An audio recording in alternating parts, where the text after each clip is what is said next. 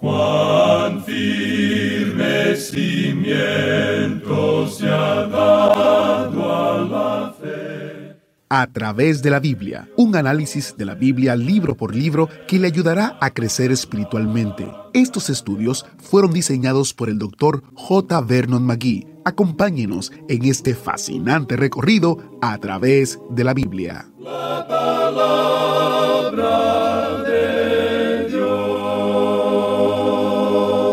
A medida que viajamos a través de cada libro de la Biblia en nuestro viaje de cinco años en A través de la Biblia, nos detenemos de vez en cuando para obtener una gran vista panorámica de una fabulosa sección de las Escrituras. Hoy es uno de esos días en que continuamos con nuestro estudio de Daniel capítulo 9, comenzando en el versículo 20 y estudiando hasta el versículo 27. Esta porción de las Escrituras incluye la muy conocida profecía de las 70 semanas.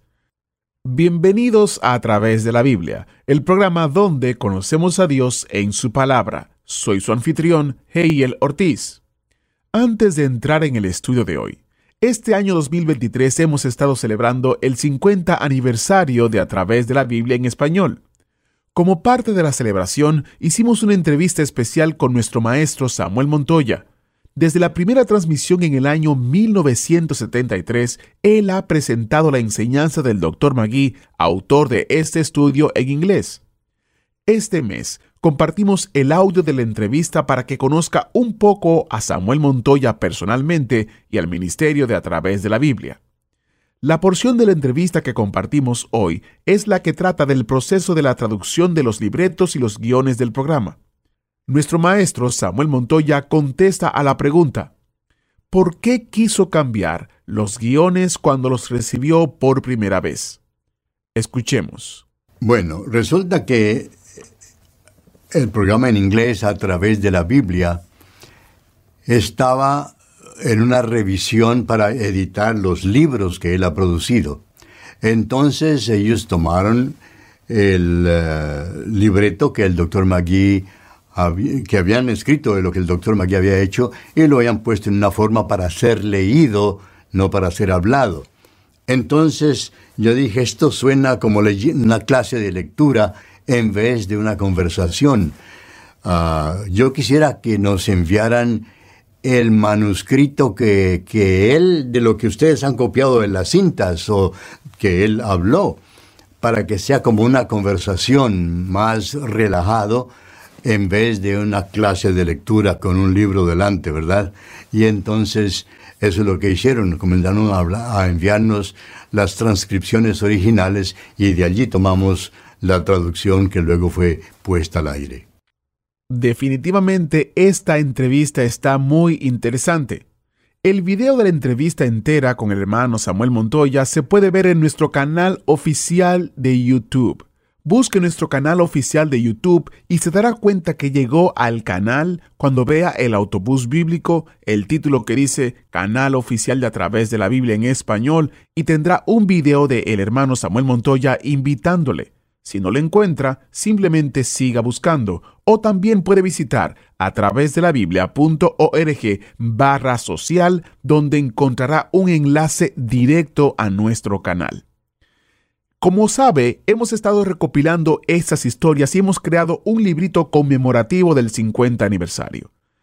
El librito se llama 50 años celebrando la fidelidad de Dios.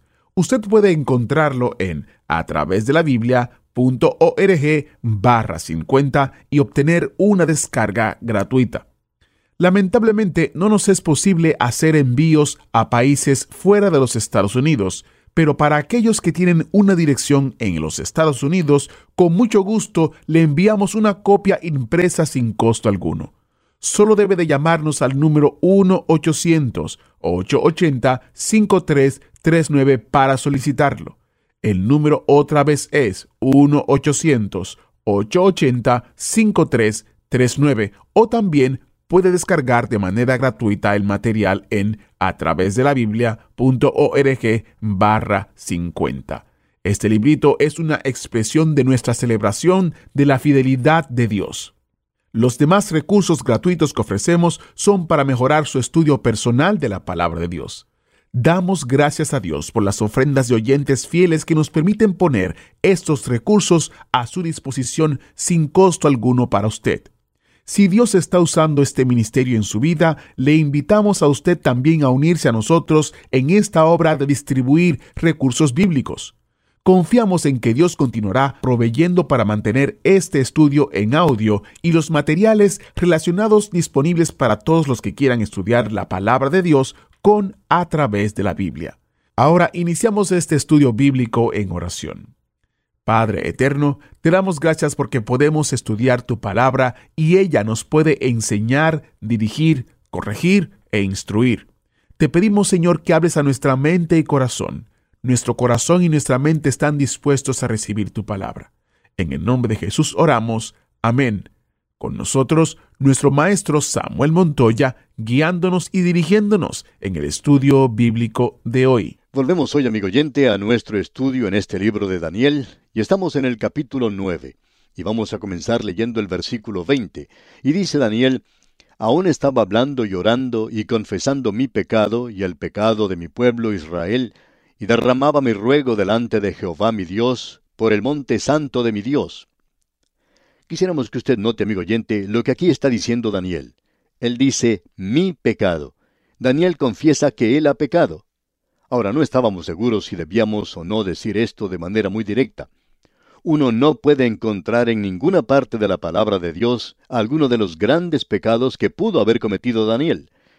Nosotros siempre hemos enfatizado que nunca nadie ha sido salvo guardando los diez mandamientos.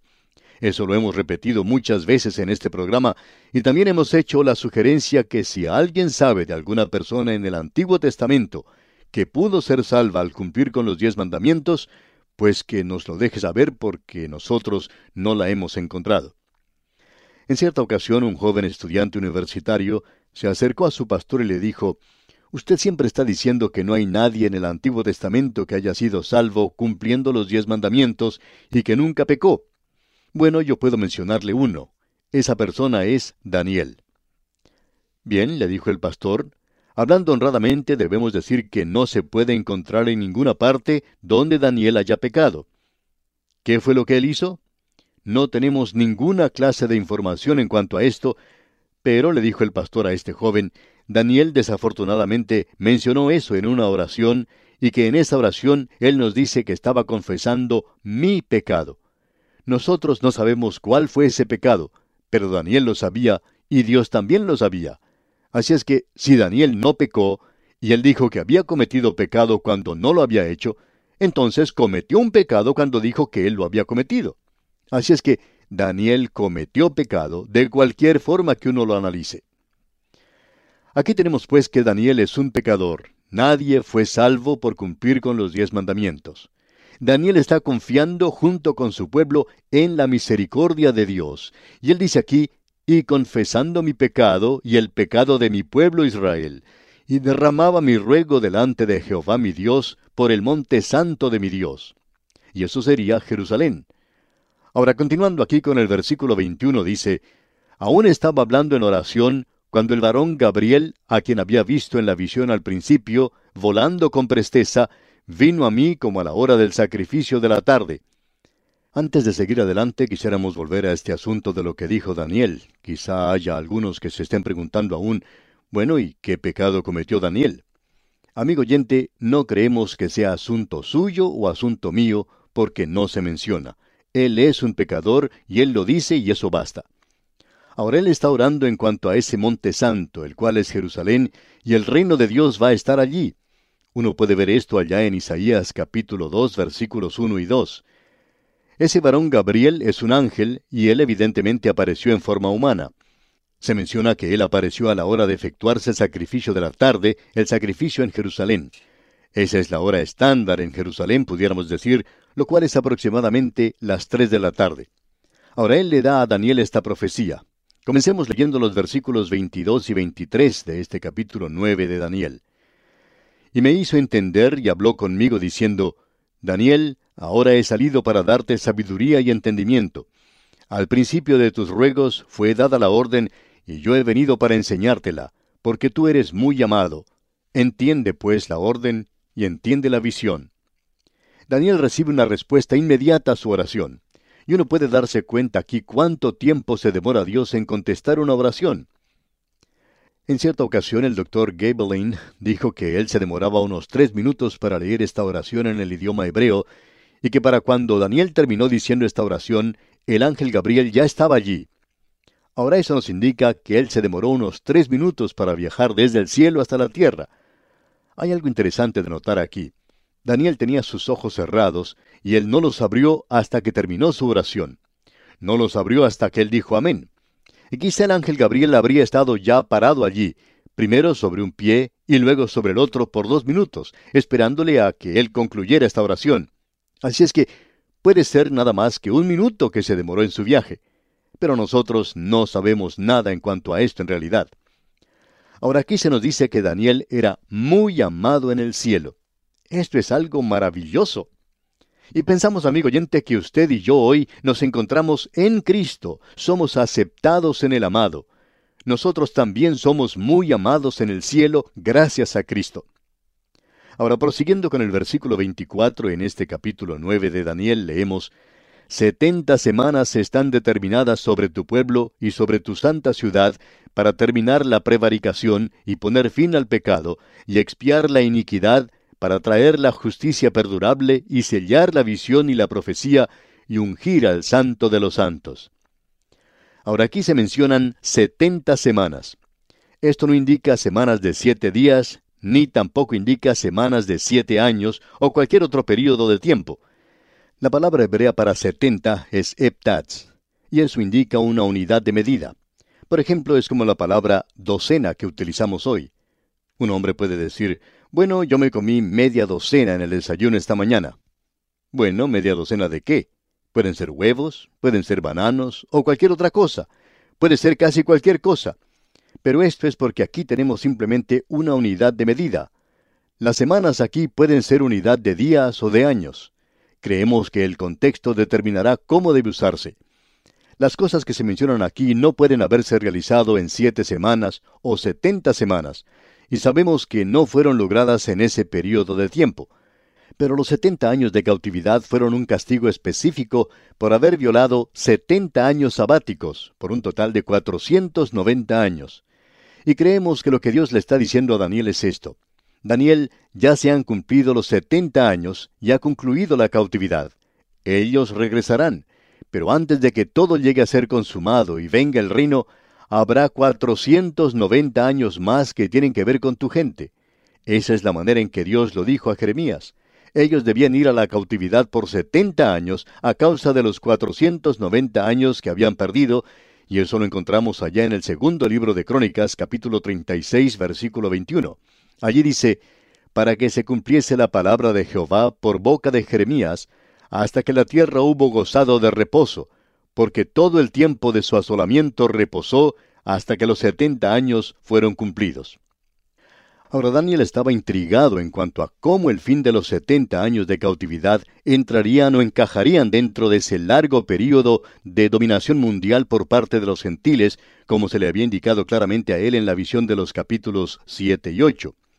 Él obviamente pensaba que al final de los setenta años su pueblo podría regresar a su tierra, que el Mesías prometido vendría y que el reino que le había prometido a David sería establecido. ¿Cómo podrían ser ciertas estas dos cosas? Estamos seguros que a él le parecía que esto podría ser reconciliado y que también creaba lo que parecía ser una profecía contradictoria. Las setenta semanas responden a dos preguntas. El reino de Israel no vendrá inmediatamente, y las setenta semanas deben cumplir su curso.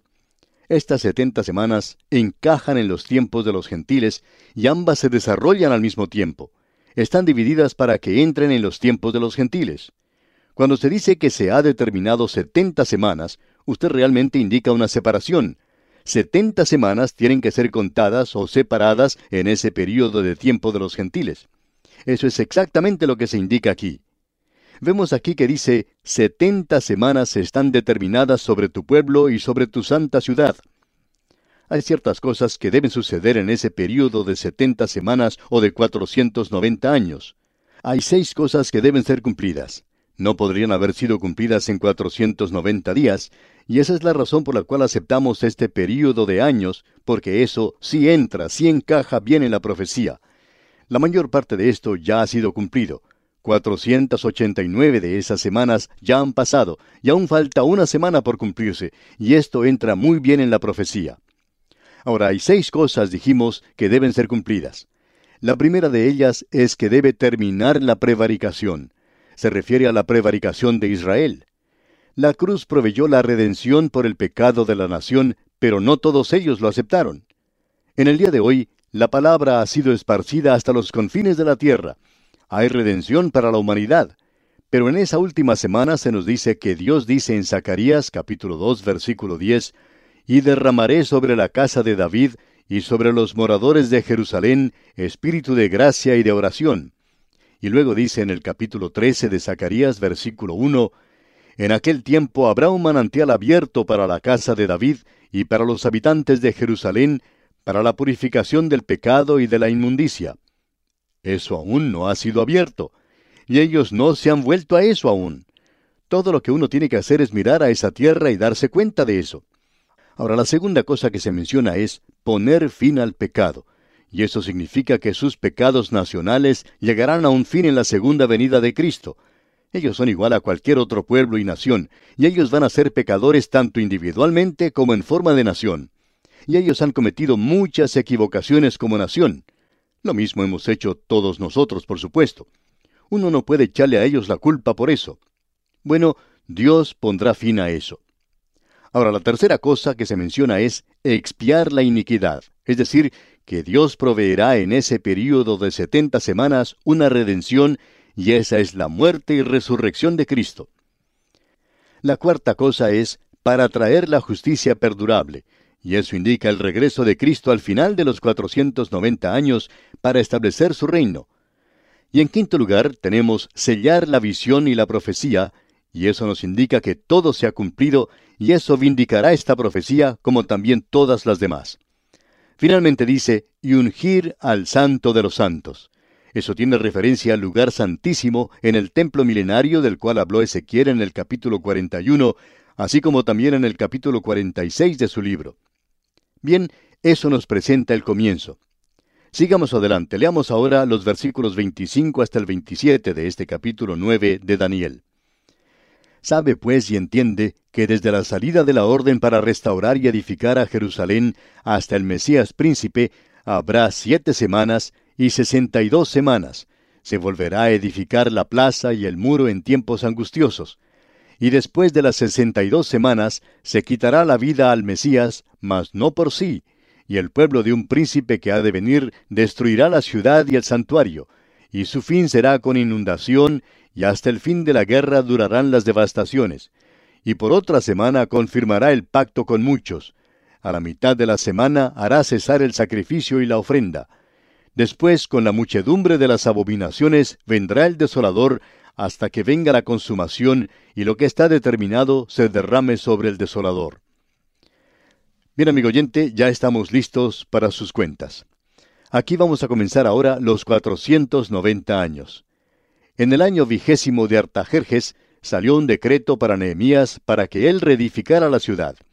Eso fue en el año 445 antes de Cristo. Ahora ese tiempo está dividido en tres períodos. Las primeras siete semanas de 49 años.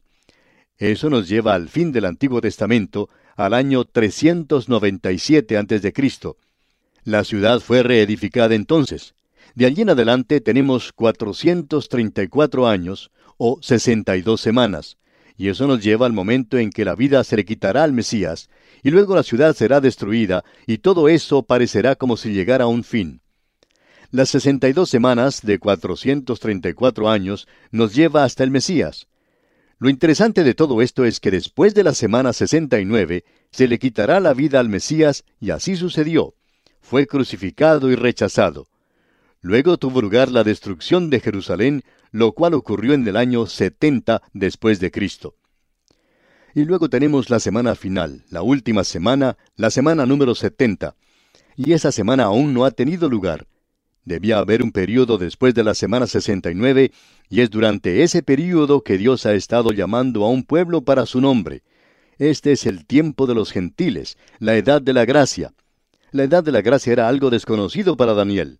Él no lo mencionó, porque debería hacerlo.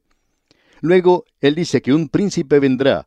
Este será un príncipe romano, porque sería aquel que le quitaría la vida al Mesías, y él es ese pequeño cuerno que vio Daniel. Es la bestia que tenemos allá en el capítulo 13 de Apocalipsis. Es decir, que después de que la iglesia es quitada de la tierra, entonces comenzará la semana número 70 de Daniel. Y eso está dividido, como ya hemos visto en Daniel y en Apocalipsis, en dos períodos. En el primer período, este anticristo llega al poder, y en el último período, debemos decir, es el período de la gran tribulación, y eso llega a su fin con el Señor Jesucristo cuando Él viene a la tierra a establecer su reino sobre ella. Esto hace de esta una de las profecías más descollantes. Así es que, amigo oyente, usted en el cuadro que ha hecho tiene que en siete semanas se edifica Jerusalén. Eso es un resumen que estamos haciendo. Luego tenemos sesenta y dos semanas. Eso lo lleva a usted al tiempo cuando el Señor Jesucristo fue a Jerusalén en esa entrada triunfal. Luego a él se le quitó la vida y fue crucificado, fue rechazado. Jerusalén fue destruida. Luego pasa un período de tiempo, ya han pasado unos dos mil años, y la septuagésima semana de Daniel, o sea, la semana número setenta, esa gran tribulación, como la llamó el Señor Jesucristo, aún no ha tenido lugar. Y al final de eso, Cristo entonces viene a establecer su reino. Y así, amigo oyente, concluimos nuestro estudio de este capítulo nueve de Daniel, y esperamos que usted piense y medite en lo que hemos dicho y estudiado en esta porción. Una buena recomendación sería que usted vuelva a leer esta parte que hemos estudiado hoy. Dios mediante, en nuestro próximo programa, entraremos a estudiar el capítulo 10 de Daniel. Que Dios le bendiga en gran manera, es nuestra ferviente oración. Muchas gracias al maestro Samuel Montoya. Qué fascinante estudio. Esperamos que este estudio en Daniel sea de mucho interés para usted y de ánimo.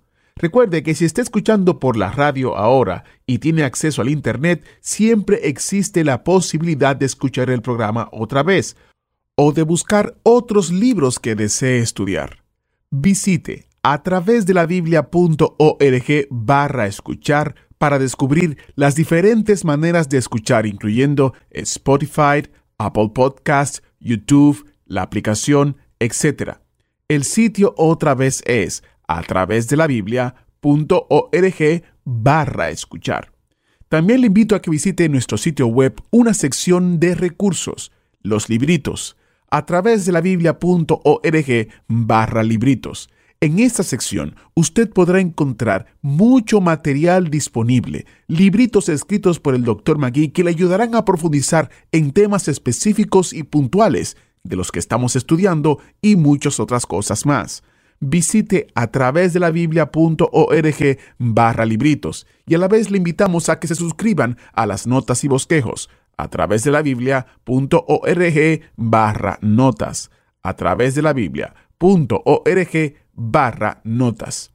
Soy Geyel Ortiz y si Dios lo permite estaré con usted en una próxima entrega de este programa guardándole un asiento especial. Agradecemos que nos acompañara en el estudio de hoy. Le invitamos a que visite nuestro sitio en internet a través de la biblia.org. Ahí puede suscribirse para recibir las notas y bosquejos de lo que estamos estudiando y noticias del ministerio. También encontrará la variedad de libros y materiales gratuitos que tenemos para usted. El sitio es a través de la biblia.org. Todo lo que hacemos es posible gracias al Señor y a personas como usted que se unen a nosotros en la obra de llevar la palabra entera al mundo entero. A través de la Biblia es una producción de Radio Transmundial. Muchas gracias por su sintonía. Para nosotros es de suma importancia contar con su audiencia. Como ustedes saben, a través de la Biblia es una producción de Radio Transmundial. Por más de 20 años, Radio Transmundial ha publicado un devocional para todo el año llamado Alimento para el Alma. Este devocional ha bendecido a hispanos en todo el mundo. Por eso queremos que usted también sea bendecido al utilizar este devocional cada día. Llámenos al número 1-800-880-5339 y tendrá una copia impresa sin costo alguno de Alimento para el Alma 2024. Es gracias a la generosidad de sus ofrendas que podemos ofrecer este libro especial sin costo alguno para usted. El número otra vez es 1-800-880-5339. Estamos en Carolina del Norte y contestamos los teléfonos entre las 9 a.m. y 5 p.m. Si no contestamos, por favor, déjenos un mensaje y le devolveremos a la mayor brevedad posible. Es vital para nosotros contar con sus oraciones y también queremos orar por usted. También contamos con sus ofrendas y donaciones que hacen posible que este ministerio continúe llevando la palabra entera al mundo entero.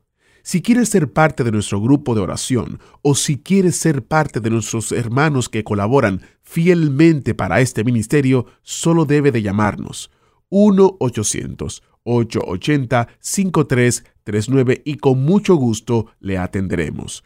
Cuando nos llame, recuerde que estamos en la costa este de los Estados Unidos, en Carolina del Norte, y tomamos las llamadas desde las 9 de la mañana hasta las 5 de la tarde.